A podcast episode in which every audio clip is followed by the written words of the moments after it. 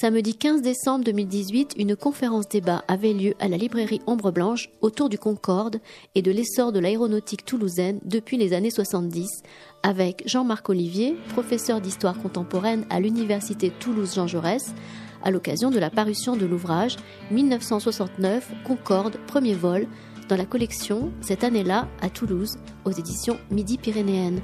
La séance était modérée par Didier Foucault.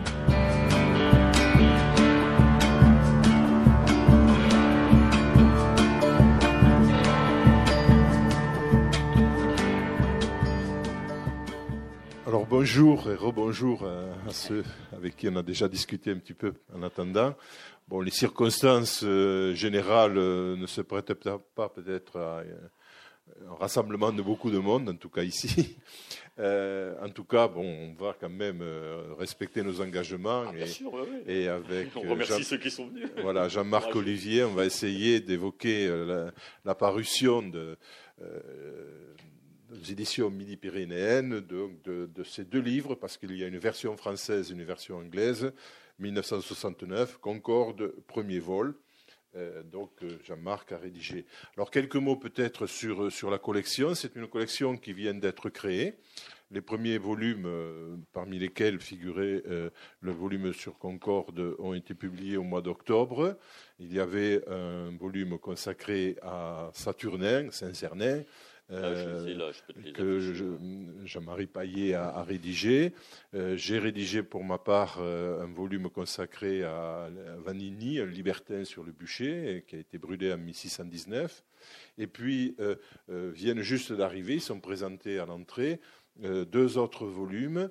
Un volume consacré euh, à Monseigneur Saliège et au mandement qu'il avait publié en 1942 pour dénoncer la déportation des Juifs, et par euh, Patrick Cabanel, euh, qui est un historien comme Jean-Marc Olivier de l'université Jean Jaurès, et euh, un autre volume consacré euh, au premier, euh, à la première pierre, à la pose à première pierre du canal du Midi, avec, euh, disons, un développement autour du canal du Midi de euh, Nicolas Marquet, qui est un jeune historien de l'université aussi Jean Jaurès.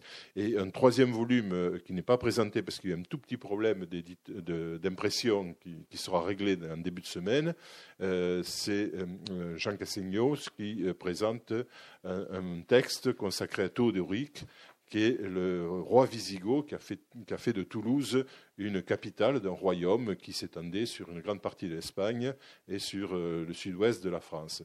Donc euh, ces, ces volumes vont com- complètent cette collection qui est en cours de création. Et son objectif, comme euh, on le voit déjà à travers le titre, c'est de prendre une date marquante de l'histoire de la ville de Toulouse, et on espère d'ailleurs étendre cette collection à d'autres villes françaises. Prendre donc une date, euh, signaler bien sûr le moment fort de cette date, ici par exemple en l'occurrence le premier vol de Concorde, mais pas s'en tenir simplement un récit de l'événement, comme vous pourrez le lire pour ceux qui euh, liront ce livre, mais c'est aussi voir le contexte dans lequel euh, cet événement se situe, c'est-à-dire bon, tout le contexte de l'aéronautique toulousaine et, et des, et grands, euh, des grands enjeux de l'aéronautique dans les années 60, et puis aussi euh, euh, voir un peu ce qui se passe par la suite, hein, après ce premier vol, que, devient le destin de Concorde, et qu'est- qu'est-ce qui devient aussi dans l'histoire de Toulouse jusqu'à nos jours. Et tous les, titres sont conçus un peu sur le même principe, un récit de l'événement et, et- et de ce qui l'entoure immédiatement. On essaie de voir en quoi ça marque à un moment donné l'histoire de la ville, qu'est-ce que ça implique dans l'histoire de la ville, et puis aussi quelle est la mémoire que la ville en conserve, que les Toulousains en conservent, parfois euh, depuis très longtemps. hein. Saint-Cernin, par exemple, et c'est une très longue histoire qui dure encore jusqu'à nos jours. Euh, D'autres sont des, des- histoires plus récentes, mais on va euh, célébrer le 50e anniversaire de Concorde. Donc voilà, j'ai terminé. Alors Jean-Marc Olivier, certains d'entre vous le connaissent. Donc c'est un professeur d'histoire contemporaine à l'université Jean Jaurès. Euh, il a occupé diverses fonctions, notamment euh, il est encore pour quelques jours, je crois, vice-président des relations internationales, ce qui l'a mené à circuler beaucoup dans le monde ces dernières années pour représenter l'université Jean Jaurès. Et également, c'est parmi. Alors, c'est un jurassien, hein, à la limite entre, entre la Suisse et, et, la France. Donc, il a, il a beaucoup travaillé sur les, les industries de, de, cette région, notamment l'industrie horlogère.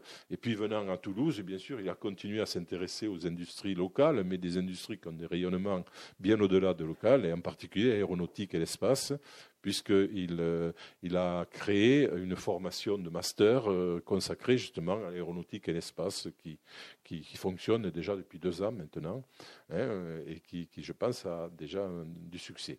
Donc je, vais cesser de parler, je vais lui laisser la parole, puisqu'il il va présenter quelques, quelques images euh, et va commenter quelques images justement de l'aventure de Concorde.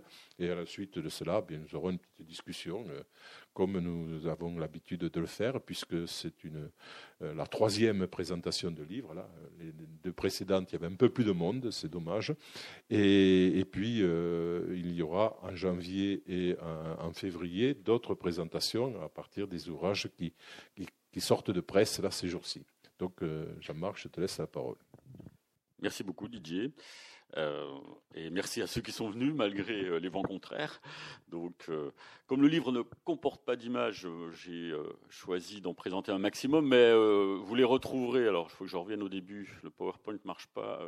je pense que c'est le, le, fait qu'il soit connecté avec le HDMI, je ne peux pas me balader dedans comme je veux, mais je vais revenir au début quand même. On n'aura pas le temps de voir toutes les images et toutes les commenter, mais euh, celles qui vous intéressent le plus, euh, elles sont faciles à trouver. La plupart viennent soit du Fonds Turca aux archives départementales de la Haute-Garonne, soit des archives des essais en vol euh, d'Airbus à Saint-Martin-du-Touche, soit d'autres fonds, ou même carrément d'Internet où on trouve énormément de choses sur Concorde.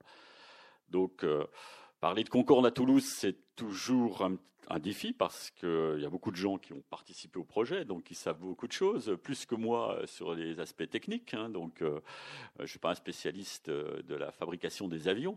Euh, je suis plutôt compétent dans le domaine de l'horlogerie. Mais il y a beaucoup d'horlogers qui sont devenus ensuite fabricants d'avions. Le plus connu, c'est la famille Breguet, qui est une famille d'horlogers au départ, hein, comme chacun le sait.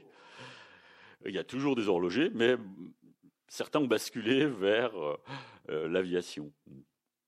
Donc, euh, il y a des liens très forts hein, entre, au début, en tout cas, de l'aéronautique, entre horlogerie et aéronautique. Concorde, bon, vous aurez, c'est un livre de plus. Hein, il y a une multitude d'ouvrages. En gros, il y a plus d'une centaine d'ouvrages sur le Concorde, dont plus de 50 en français, beaucoup en anglais, mais aussi dans toutes les langues, qui sont des ouvrages souvent, il faut bien dire, un peu de, témoignages, parfois dans l'apologie, voire euh, hagiographique, puisque si on veut rester dans la veille de Saint-Cernin. Euh, en français, euh, il y en a un qui vient encore de sortir chez Privat, qui est un, livre, un beau livre, quoi, un livre très illustré. Nous, on a fait le choix d'un texte dense, synthétique, rigoureux, donc qui ne se veut pas apologétique, donc qui peut être critique, à condition que ce soit bien argumenté, qui met fin aussi à certains mythes, certaines légendes, euh, comme euh, le Tupolev 144 qui serait qu'une copie du Concorde, le Concorde Ski. Hein. Euh, d'ailleurs, je m'amuse à faire des sondages. Vous, vous saurez répondre, mais souvent, je fais des sondages auprès des, étudiants et je leur dis alors, quel est le premier avion qui, le premier supersonique civil qui a volé, le premier qui a passé Mach 1 et le premier qui a passé Mach 2, supersonique civil, hein, bien sûr. Alors évidemment, j'ai une majorité de réponses en faveur de Concorde. Alors que, euh, même si on est toulousain, il faut reconnaître que c'est le Tupolev 144 à chaque fois qui a été le premier. Il faut pas, faut pas l'oublier. Mais ça, c'est dans la mémoire collective, c'est complètement occulté. Donc, euh, il y a aussi beaucoup d'ouvrages en anglais, mais il y en a aussi en russe, euh, voire en chinois, etc. Alors, j'avais prévu une présentation en trois temps, mais je vais passer rapidement sur le contexte, hein, le, contexte de la, concurrence. Bah, la première partie, en fait, c'est ça, c'est les années 50 jusqu'en 1968, la, la veille du premier vol. Donc c'est le contexte de guerre froide avec euh, différents projets, mais des projets parfois très précoces. Alors j'ai retrouvé dans dans les archives donc, du journal officiel un texte, parce que certains disent oui, on a parlé de supersonique dans les années 30, oui, mais le problème de l'historien, c'est qu'il faut amener la preuve quand même qu'il euh, y avait bien euh, une source qui le disait. Alors dans le journal officiel, vous pourrez aller vérifier, parce que c'est en ligne, ces archives-là, du 9 juillet 1949. Euh, alors bon, le paragraphe, je crois, est ici, je ne sais pas si vous arrivez à lire, ah, mais j'arrive pas à me promener sur le texte. Donc ça doit être ici, avion supersonique. Euh, nous avons également, euh, vous voyez, c'est un tout petit paragraphe, mais qui dit que l'État français envisage de développer un avion supersonique officiellement, euh, suite à des discussions menées pendant l'année 1948. Parce qu'on est en train de, franchir un seuil technologique. À Toulouse, on fabrique déjà des avions, bien sûr. Hein, il y a eu le, Languedoc, puis l'Armagnac qui, est en production à ce moment-là. Il y a les hydravions géants Latécoère que tout le monde connaît mais euh, produit qu'à 10 exemplaires, dont la moitié quand même se sont écrasés. Donc euh, le, projet des hydravions géants, euh, il n'y a pas que la TECOR, Dornier aussi subit le même échec, Boeing aussi avec ses hydravions géants, donc c'est abandonné. Parce que l'hydravion est à la fois un mauvais avion et un mauvais bateau. Donc psychologiquement, c'est rassurant d'être dans un hydravion quand on traverse l'Atlantique. En réalité, c'est extrêmement dangereux. C'est des avions qui sont lourds, qui volent bas et qui n'amérissent pas euh, bien du tout. Euh, il faut que la mer soit vraiment une mer d'huile pour qu'un hydravion géant puisse euh, amérir. Donc ce n'est pas une sécurité. Ne pensez pas qu'en prenant un hydravion, vous êtes plus en sécurité que dans un avion classique ou supersonique. Donc à Toulouse, on produit déjà des avions comme le Languedoc, mais qui a été produit seulement une centaine d'exemplaires et ils n'ont pas tous trouvé preneur. puis l'Armagnac, seulement neuf exemplaires. Euh, c'est un, quadrimoteur. À la même époque, les Américains produisent le DC6 et le DC7, qui au total a été produit et vendu à 1000 exemplaires. Donc vous voyez, on est dans un rapport de 1 à 100. Euh, donc il y a vraiment une difficulté à exister euh, pour l'aéronautique française dans, ce cadre-là, hein, parce que c'est la France de la reconstruction, c'est pas facile, même s'il y a les ambitions gaulliennes quelque part, c'est pas facile du tout de, développer seul. Hein un État seul euh, ne peut pas développer un avion qui se vende bien. Même si la compagnie nationale Air France, qui existe depuis 1933, en achète quelques-uns, euh, ça, ne, suffit pas euh, à sauver le, projet. Il y a quand même un projet qui bénéficie d'une certaine réussite commerciale, c'est la Caravelle, hmm, sur laquelle vous avez travaillé. Donc, celui-là a été, cet avion-là a été produit à, à 279 exemplaires, qui ont tous été vendus, donc qui ont connu un certain succès. Euh, c'est un bon avion, assez révolutionnaire pour l'époque, hein, avec euh, euh, son système de réacteur placé à l'arrière, etc., très confortable. en même temps, il n'a pas eu un succès quand même phénoménal. Hein, il est concurrencé par, des avions américains qui sont produits en grande série. Mais c'est quand même un premier succès technique et en partie euh, commercial. Qui, euh, ça, c'est la caravelle qui est exposée au musée Aeroscopia, donc euh, que vous pouvez voir facilement. Et donc les ambitions gaulliennes s'expriment parce que le projet c'est de faire une super, une super caravelle supersonique. Et c'est De Gaulle qui insiste pour que cette super caravelle s'appelle en fait Concorde, hein, avec si possible une coopération internationale, parce que Là, il faut euh, trouver euh, le moyen de faire des économies d'échelle. Donc, il y a les grandes ambitions gaulliennes. Euh, cette compétition, elle est aiguisée par la guerre froide, parce que la France n'est pas le seul pays qui envisage de construire un avion supersonique. Hein. Les, les, Anglais aussi, les Américains également, et les Soviétiques aussi. Donc euh, on est dans une compétition à quatre, mais les Français et les Anglais ne pèsent pas très lourd. Donc euh, il, faut, euh, il faut trouver un moyen d'effectuer de, des économies, surtout que des pays comme les, les États-Unis et l'URSS ont déjà des bombardiers supersoniques, quadri-réacteurs par exemple ici avec le Hustler américain, hein. alors que les Anglais et les Français ont des avions supersoniques, mais qui sont soit des chasseurs, hein, comme l'English Electric Lightning, ou euh, des bombardiers stratégiques, mais qui sont euh, quand même relativement petits, à L delta, hein, mais qui peuvent atteindre des vitesses supersoniques, comme le Mirage 4, très connu. Et les soviétiques ont aussi toute euh, une armada d'avions supersoniques divers. Donc les, projets, il y a en quelque sorte quatre projets concurrents, mais les deux grands concurrents, les, plus menaçants, c'est le, projet américain, assez révolutionnaire, on le voit ici, d'un avion supersonique qui pourrait aller à, Mach 3 et euh, qui pourrait passer les 20 000 mètres d'altitude, avec des ailes à géométrie variable et qui est prévu d'être fabriqué en titane. Donc, c'est le projet Boeing qui s'appelle le Boeing 2707, qui n'a pas été réalisé, hein, vous le savez. Alors, ce, ce, projet est extrêmement ambitieux, mais on va. Ça, c'est une photo c'est une photo d'artiste. Hein. C'est pas, il n'a jamais volé, il n'a jamais été fabriqué. Il y a, tout ce qui existe, c'est une euh, maquette à l'échelle 1, et on était déjà revenu, vous voyez, quand même à des choses beaucoup plus raisonnables, c'est-à-dire qu'on avait réduit la vitesse à Mach 2 pratiquement. Il n'y avait plus d'aile à géométrie variable, c'était beaucoup trop complexe, et on a renoncé au titane parce que euh, c'était pas le matériau euh, idéal pour les, les contraintes à très haute altitude et très haute vitesse. Donc les Américains sortent de la compétition assez vite, tout simplement parce que euh, les avionneurs américains pensent que c'est pas rentable. Euh, donc, euh, on a construit que cette maquette à l'échelle 1, et c'est tout ce qui reste de, ce projet. au même moment, quand même, les Américains développent un autre projet qui effectue son premier vol d'ailleurs avant le Concorde, donc avant le 2 mars 69. Hein, vous le connaissez tous, c'est le Boeing 747. Donc c'est pas du tout là le même euh, le même projet. C'est un avion euh, donc euh, de grande capacité, hein, puisqu'en en, classe économique, il peut transporter plus de 600 passagers, et alors que le Concorde c'est une centaine de passagers.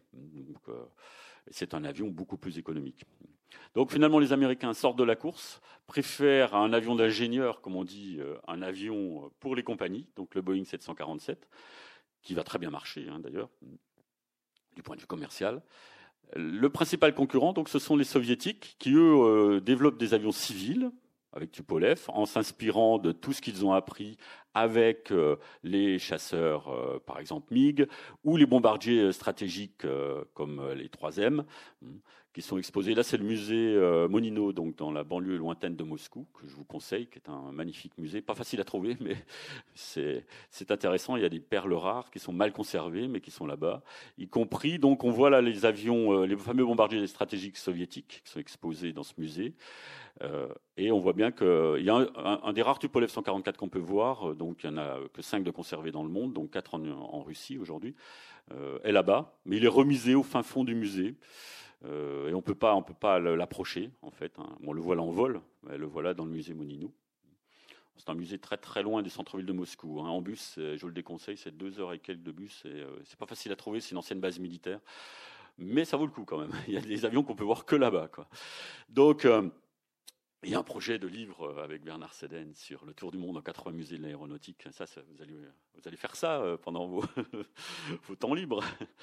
Donc, euh, les Anglais et les Français se rapprochent pour faire face à cette concurrence. Ils ont chacun un projet à peu près équivalent, le Bristol que vous voyez là, et la Super Caravelle donc ils unissent leurs efforts parce que ça permet de faire des économies d'échelle, ça permet aussi d'avoir des commandes des deux compagnies nationales, hein. à la fois les compagnies britanniques et la compagnie Air France. Donc on répartit euh, les choses, comme vous le voyez sur ce schéma.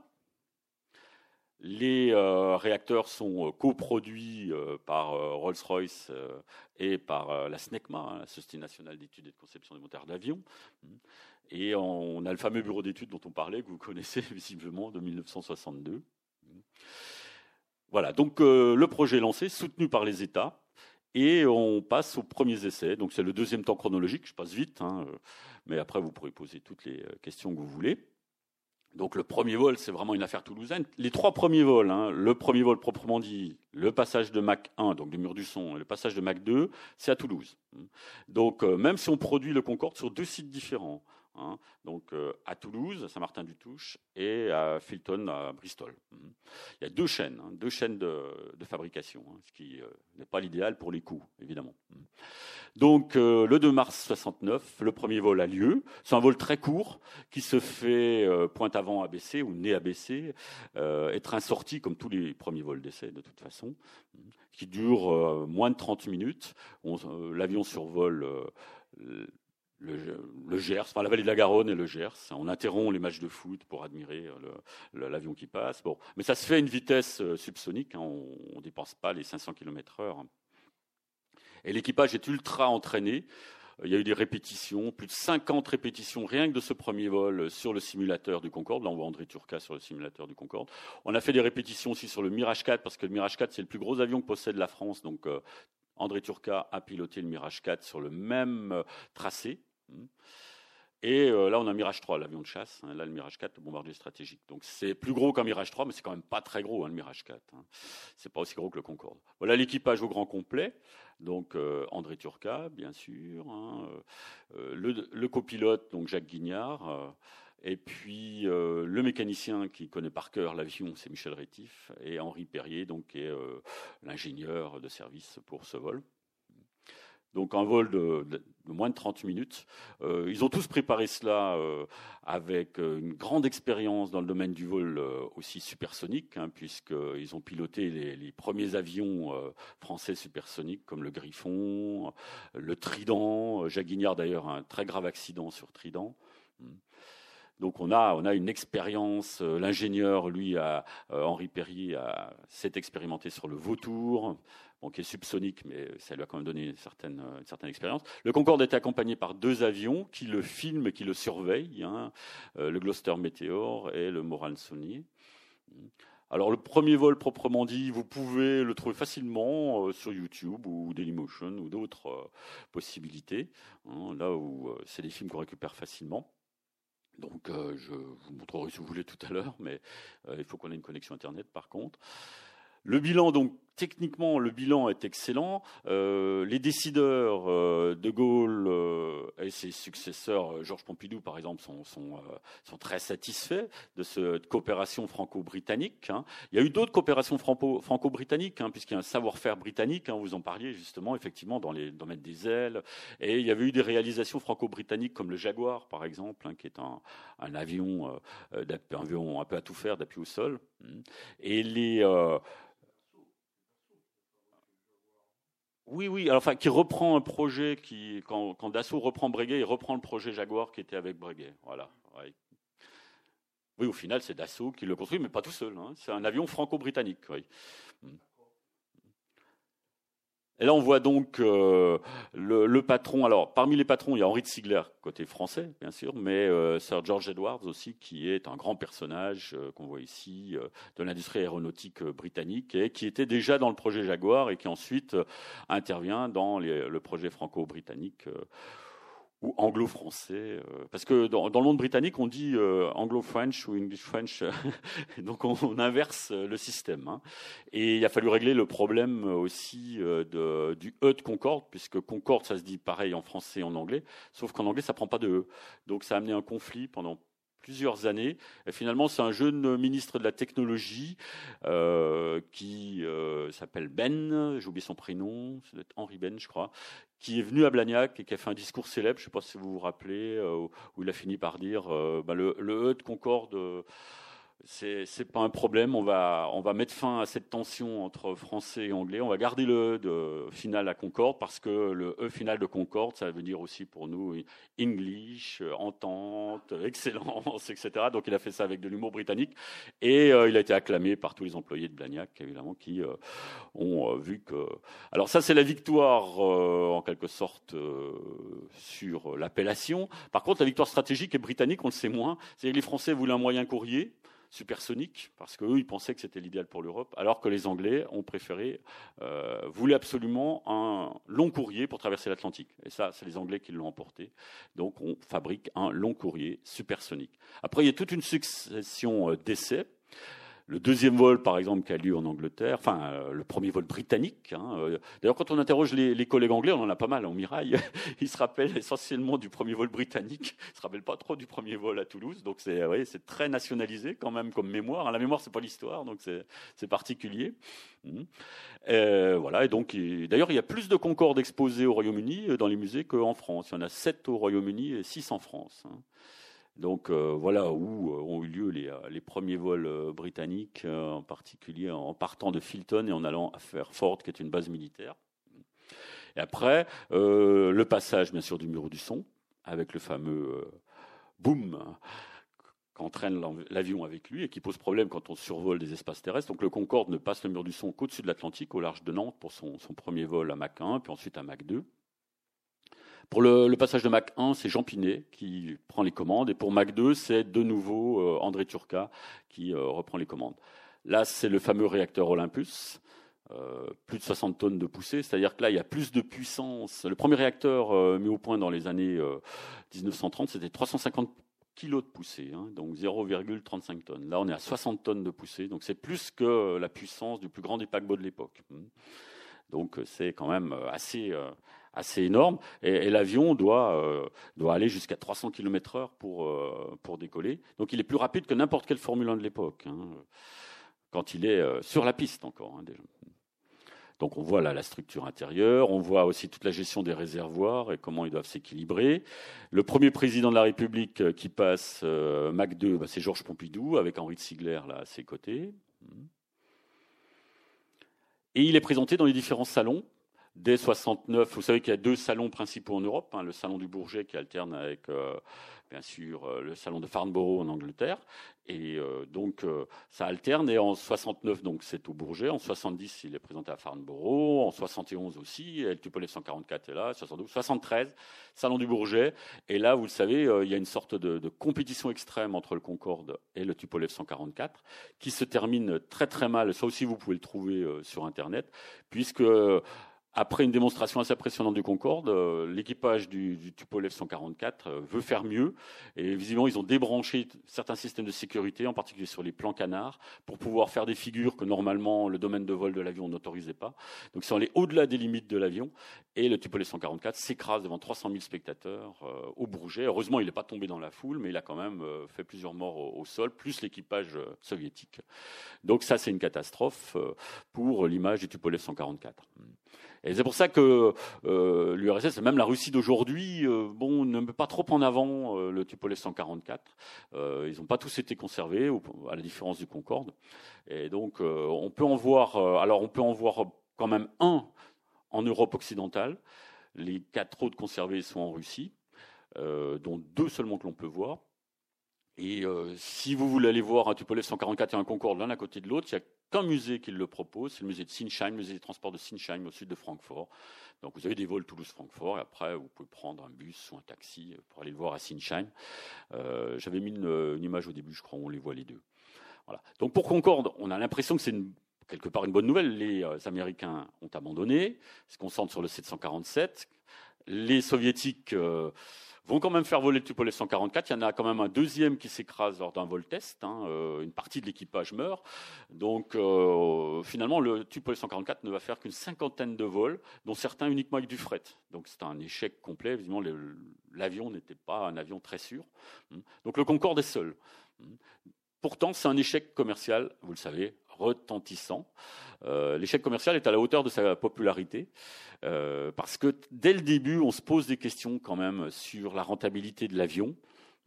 Euh, surtout que le prix de l'avion a bondi. Hein, il a atteint, il était prévu à 30 millions de francs nouveaux hein, de l'époque, 100 millions, j'ai mis en centimes, je crois, oui, voilà, 10 milliards de centimes pour ceux qui ont connu les, anciens francs.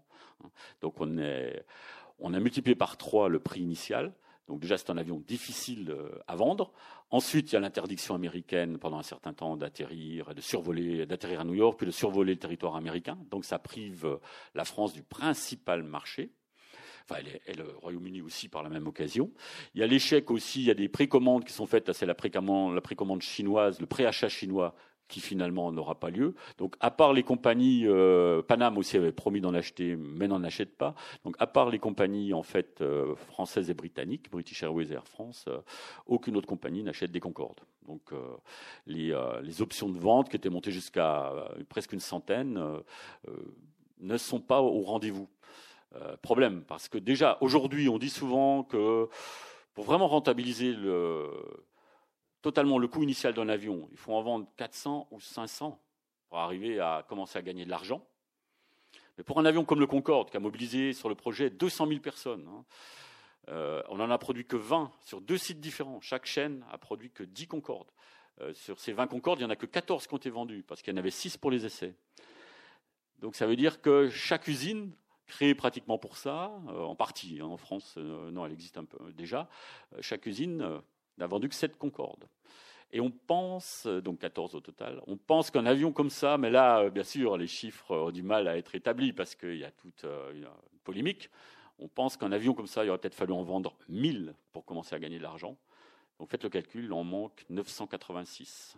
Donc ça a été quand même un avion vraiment des États, de projets. Après, il y a des retombées technologiques importantes mais qui ont été parfois exagérés par euh, des auteurs qui euh, sont dans l'apologie du Concorde. Parce qu'il n'y a pas eu d'autres avions supersoniques civils. Donc certaines technologies du Concorde n'ont pas été réutilisées par Airbus. C'est des avions subsoniques Airbus. Hein. Donc euh, il faut.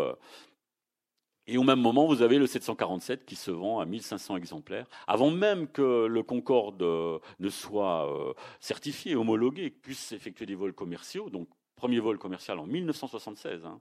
Donc il a fallu sept ans quand même entre le premier vol et euh, la possibilité de l'exploiter. Euh, le Boeing 747, premier vol 69, autorisation d'exploitation commerciale 1970. En 1976, il y a déjà plusieurs centaines de Boeing 747 qui sont vendus. La bataille commerciale est déjà perdue euh, quand Concorde peut enfin effectuer des vols commerciaux. Et le premier choc pétrolier est arrivé entre-temps ce qui fait que le coût d'exploitation du Concorde euh, pose problème aussi. C'est-à-dire que le Concorde coûte très cher euh, comme projet industriel, mais en plus les compagnies qui le font voler, avec le premier choc pétrolier en 74, puis le deuxième choc pétrolier en 79-80, euh, jusqu'au contre-choc pétrolier de 86 où là ça devient jouable, eh bien chaque fois Concorde vole, la compagnie perd de l'argent, même si elle le remplit. Donc c'est quand même là un échec commercial majeur. Donc le principal concurrent, donc, il est produit à Seattle, hein, euh, à la fameuse usine d'Everett, la plus grande usine du monde, euh, Boeing 747. Et euh, c'est un lieu de pèlerinage presque, même des Amish, comme vous le voyez. C'est une photo que j'ai prise en allant visiter le musée. Voilà l'intérieur de l'usine qui, est particulièrement gigantesque. En France, en Europe occidentale en général, on développe un autre projet, un peu dans l'anonymat, mais qui est contemporain du Concorde, en tout cas sur la, à la fin des années 60, qui est le projet Airbus. Voilà l'Airbus A300B vous avez la chance de pouvoir voir, c'est un des rares endroits au monde à Toulouse on peut, on peut voir le premier Airbus, on peut euh, monter à l'intérieur, voir comment c'était fait. Vous voyez qu'au niveau des places, euh, ben, euh, Concorde, c'est à peine une centaine de places, l'Airbus à 300, c'est déjà plus de 300 passagers. Et heureusement, l'Airbus A300, euh, les livraisons, elles, c'est un peu dans l'ordre chronologique inverse, mais dès 74, bon, on a un peu de mal au début. Puis après, il y a une location-vente avec euh, Easter Airlines qui est réalisée. là, on a un envol, voyez, des, euh, commandes. Et donc, l'affaire commerciale là, est, gagnée en quelque sorte. Voilà un des quatre Airbus qui a été prêté à Easter Airlines gratuitement hein, pour montrer que c'était un avion ultra performant. Et là, vous avez les, euh, livraisons euh, d'Airbus A300. Au même moment, il y a aussi des difficultés euh, sociales, puisqu'on est en plein à la fin des années 60 dans les conflits, et les usines aéronautiques ont été parmi les plus à la pointe de ces conflits sociaux. Donc, il y a une thèse d'ailleurs qui vient d'être soutenue là-dessus par Claire Juillet, qui est un des grands spécialistes de la question, une, thèse solide de plus de 1000 pages, donc on va essayer de faire publier, mais en la réduisant, euh, qui fait le point sur tous ces conflits sociaux. Euh, donc vous avez différentes occupations euh, à Bougonnet près de Nantes, mais aussi à Toulouse. Et puis, en 69 aussi, il y a des tensions. En Angleterre, l'avion à l'usine de Filton est déclaré black, c'est-à-dire que les, syndicats interdisent à, leurs employés de toucher à l'avion.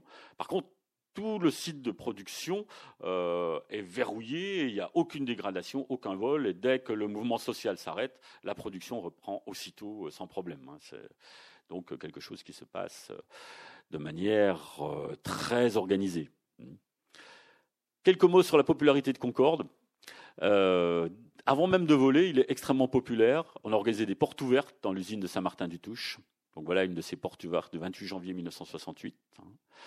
Et pour le premier vol, la grande affaire, euh, c'était de pouvoir euh, se retrouver euh, au premier rang. Voilà un exemple des fameuses cartes de service. Certains Toulousains peuvent avoir une carte de service et donc pouvoir être bien placé pour voir le, premier vol du Concorde. La conférence ensuite d'André Turca, hein, la machine vole, elle vole bien. Bon, c'était très laconique, mais après il a développé. Avant même que Concorde ne commence à voler, il est déjà connu et on utilise son image pour des publicités, pour des nouveaux téléviseurs, par exemple. Hein. Téléavia utilisait l'image de Concorde. Et donc il y a une sorte de mythologie du Concorde. Euh, très peu de gens le voient en vrai, à part les Toulousains, très peu de gens le voient en vrai. Euh, donc ils le voient à la télévision. Les, foyers français sont équipés, ça y est, à plus de 50% de téléviseurs. Aux États-Unis, c'est plus de 90%. Tout le monde a la radio, les autoradios apparaissent dans les voitures. Donc Concorde, on entend parler, on le voit, on le voit à la télévision, plus qu'en vrai. À la limite, ceux qui le voient en vrai, après, sont un peu déçus, parce que le Concorde est petit surtout si on le compare au 747. Donc la mythologie s'est construite grâce à la télévision en grande partie, hein, où on le voit seul et on a l'impression que c'est vraiment un avion gigantesque, majestueux, etc. Mais vous voyez que sur des maquettes à l'échelle, il est beaucoup plus petit évidemment que le 747. Hein. on le voit aussi ici en comparaison. Alors le succès aussi, il est presque euh, euh, de 7 à 77 ans, voire plus, puisque les écoles suivent ce vol. Le, premier vol a lieu un dimanche après-midi, puisqu'on a reporté le vol du matin à cause du vent d'autant, etc. Donc le premier vol a lieu le dimanche après-midi, dans une France qui est quand même encore assez catholique, euh, où le repas familial du dimanche est très important. Et donc le vol de Concorde a lieu pile poil au moment du café, après le repas de midi, euh, le moment où toutes les familles françaises ou presque passent devant la télévision, quand elles en ont une, ou elles vont chez le voisin pour regarder ça. Donc presque tout le monde a vu le premier vol du Concorde, ou alors au, journal de 20 heures ensuite, euh, ou le lendemain pour les Américains qui sont encore en train de dormir. Et dans toutes les écoles, on organise des... Euh, des séances spéciales Concorde. Et André Turca, qui est quelqu'un de formidable, a tout gardé parce que euh, les écoles, beaucoup d'écoles lui ont envoyé des dessins. Donc il y a une centaine de cartons des archives André Turca aux archives départementales de la Haute-Garonne, sont classés maintenant consultables. Et là, vous trouverez des choses assez extraordinaires. Euh, il a même gardé des lettres de gens qui lui donnaient des conseils, comment atterrir mieux ou autre. Bon, bon je ne donnerai pas les noms des gens qui écrivent ce genre de choses, mais franchement, il devait s'arracher les cheveux, le pauvre.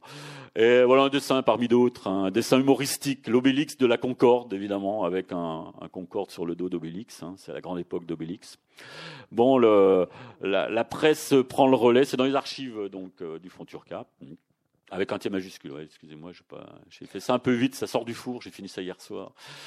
c'est tout frais. La presse, le fameux Publi Toulouse, qui est un supplément de la dépêche, supplément hebdomadaire de la dépêche, dépêche fait sa première page sur, euh, sur le Concorde, le premier vol du Concorde. Hein. Euh, Paris Match fait sa couverture sur le Concorde, mais aussi le, Washington Post, le Bangkok Post, le Times, etc. Euh, tous. Hein. Et, d'ailleurs, Turca les a gardés. Bon, je ne les ai pas tous mis. Euh, il, a même gardé les journaux qui parlaient du Concorde. Concorde, c'est aussi la, cible préférée des spotters, hein, qui sont des euh, des chasseurs d'avions, mais avec des appareils photographiques. Et euh, avec Concorde, le, phénomène des spotters, si vous allez sur Internet, vous mettez spotter Concorde, vous allez voir, il y a des dizaines de sites euh, de gens qui ont fait des photos du Concorde, des Concorde au décollage, à l'atterrissage, en vol, etc. Ce sont des passionnés d'aviation. D'ailleurs, pour les premiers vols, ils viennent massivement à Toulouse. Euh, donc euh, ça a même développé le tourisme toulousain, c'est des gens qui viennent de milieux souvent euh, de, de, la technique, de l'ingénierie, et qui ont un pouvoir d'achat des fois relativement élevé. Ils n'hésitent pas à se déplacer quand il y a un premier vol, et pour Concorde, ils sont venus massivement. Donc le phénomène des spotters est un phénomène qui a contribué à la renommée parce que c'est un avion très photogénique. Il a des lignes assez uniques. C'est le seul avion que tout le monde reconnaît dans le monde. Hein, avec le 747 parce qu'il est une bosse. Mais euh, reconnaître un, A319 dans la 320, c'est quasiment impossible. Alors que le Concorde, tout le monde vous dira, c'est le Concorde. Donc voilà l'exemple euh, parmi des milliers d'autres hein, euh, d'un Concorde de la British Airways posté sur Twitter par un spotter suisse de Zurich, donc en 1989. Concorde est le héros aussi de plusieurs films, on le voit apparaître dans beaucoup de films d'ailleurs, hein, mais ponctuellement. Mais il est le héros central d'un film qui est le dernier d'une série de films américains catastrophes qui s'appelle Airport. Et là donc euh, il y a eu un, un film avec le Concorde sur Airport.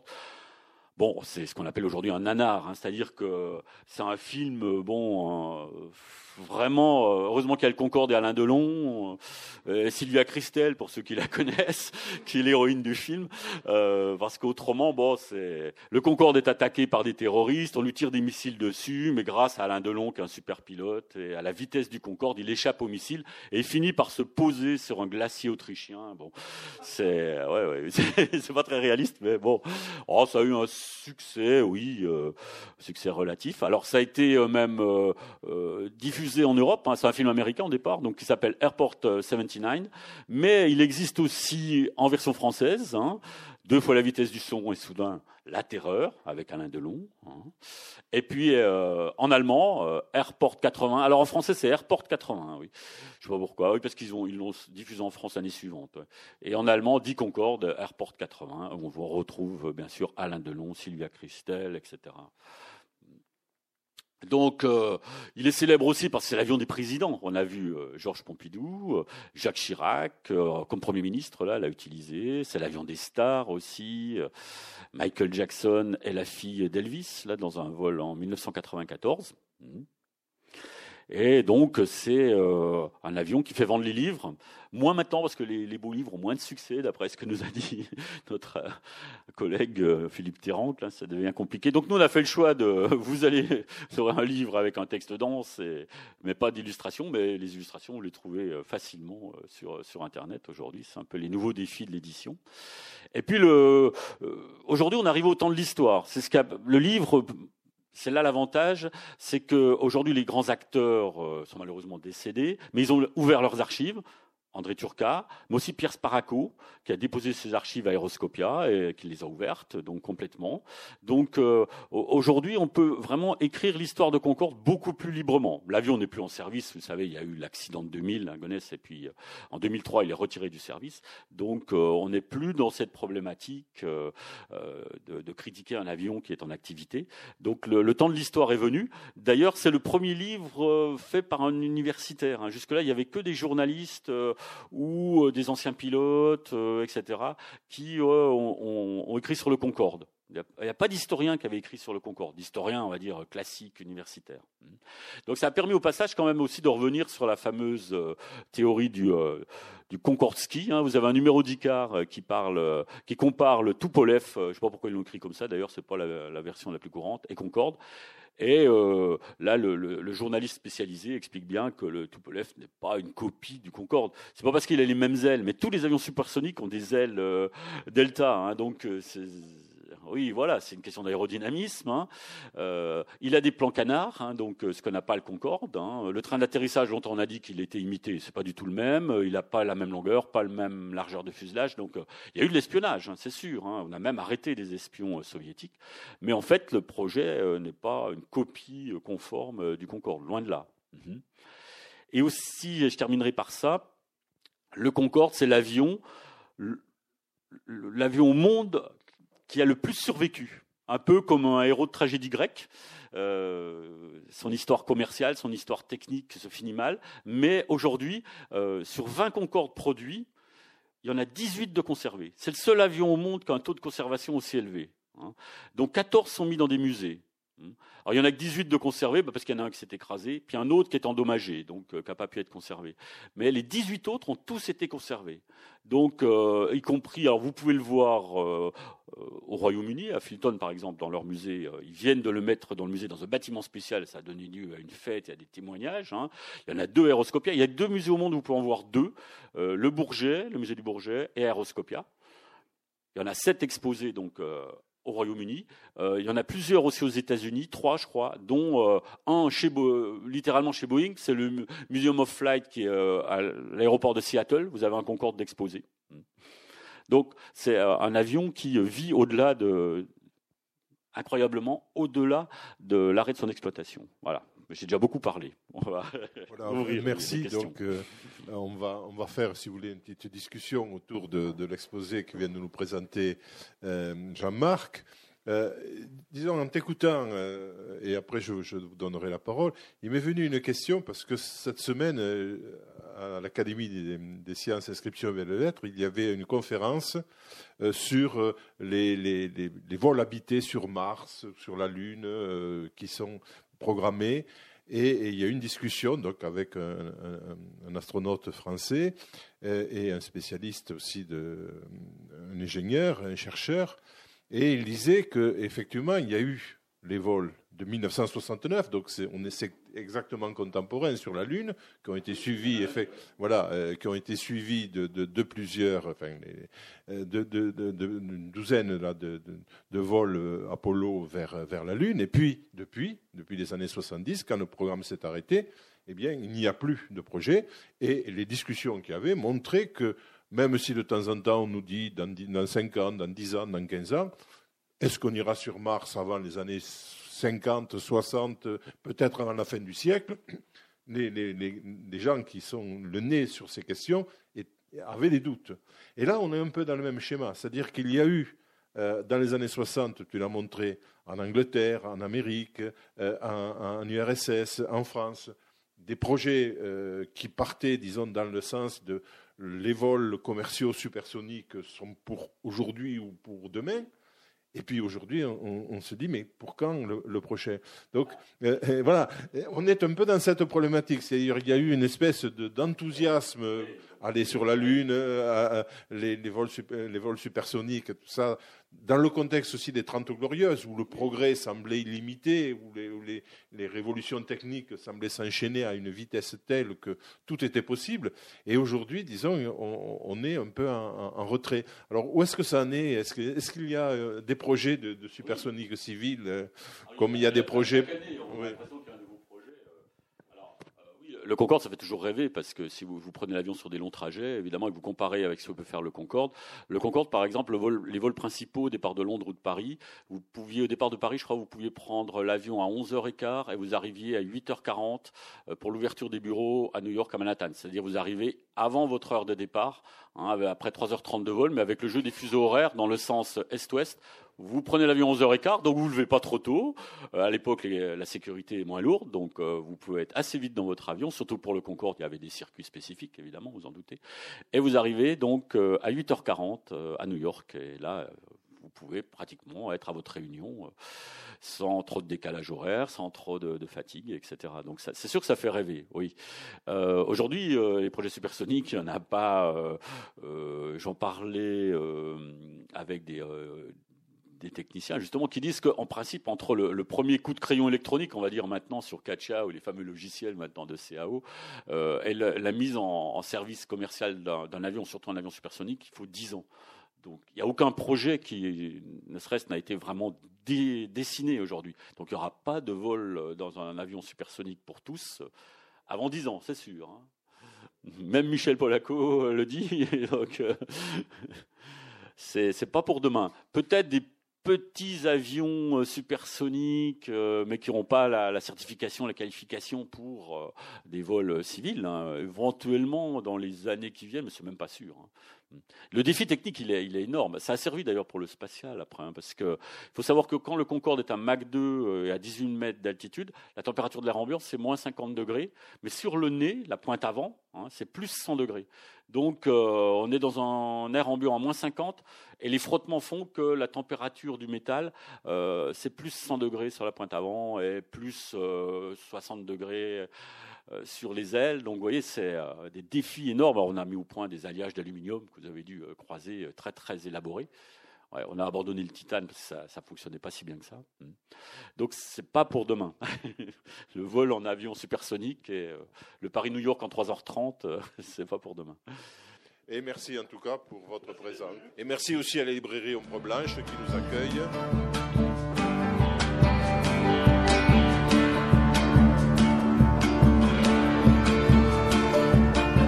Vous venez d'écouter Jean-Marc Olivier à la librairie Ombre Blanche, samedi 15 décembre 2018, autour de l'ouvrage 1969 Concorde, premier vol, publié dans la collection cette année-là à Toulouse, aux éditions Midi Pyrénéennes.